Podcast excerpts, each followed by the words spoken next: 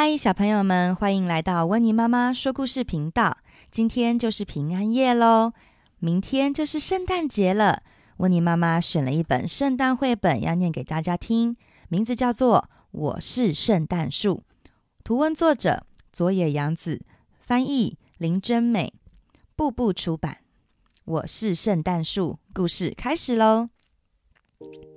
在山脚下的杂木丛里，有一棵葱树。一棵老树从高高的天空对小松树说：“没想到啊，你会长得这么好！你刚发芽的那一年，大家都好替你担心呢。”老爷爷，我还要在这里待多久啊？小松树抬头看向天空。作为一棵树，我们要紧紧地用根抓住土壤，一直站到倒下去为止啊！旁边的壳头阿姨说：“我的果实掉下去以后，你看，松树一家就足以过冬啦。”小松树回答：“我才不要呢！我呀，要在漂亮的城里当一棵圣诞树。”有着红色果实的藤蔓说：“你的枝芽可以借我攀爬一下吗？”“不行啦，不要在我的身上缠来缠去的。”我是非走不可的。再过不久，城里的人就会来找我了。今年他们一定会来的。小鸟也想要在小松树上筑巢。小松树说：“不行，不行，我要在漂亮的城里当一棵圣诞树。”过了不久，远方传来货运火车嘟嘟嘟嘟路过的声音。小松树每天探出身子，拉长耳朵。他请小鸟们去帮它看一看。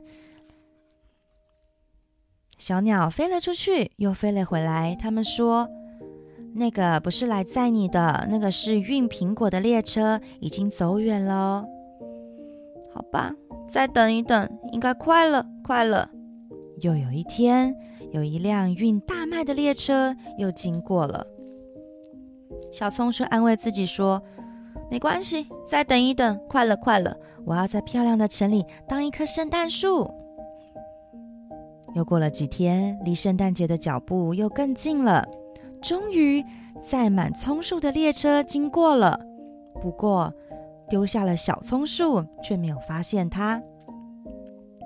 哦，我在这，别躲在这，别丢下我，带我一起到城里吧。列车没有听到他的呼唤声，徜徉离去了。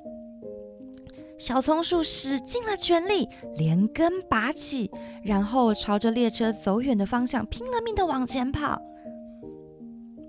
小松树跑啊跑啊跑，越过了山丘，穿过了原野。他心里只有一个目标，他要当一棵圣诞树。小松树继续跑过了一座又一座的山，终于来到了前方车站的灯火。他到达了城市了。啊！我要当一棵圣诞树了。来到了车站，站长已经关灯睡觉了。小松树爬上了月台，开始哭了起来。呜呜呜呜！我要在漂亮的城市当一棵圣诞树啊！雪也飘落了下来。哭累的小松树循着路往回走去。雪越下越大，跨越了小丘，跨过了原野，小松树拖着树根，一根一根的，一拐一拐的往回家的路走。这时，大家发现松树正从远处走来，老树的声音再度从空中传了下来：“小松树，赶紧把你的土挖深，把根埋好吧。”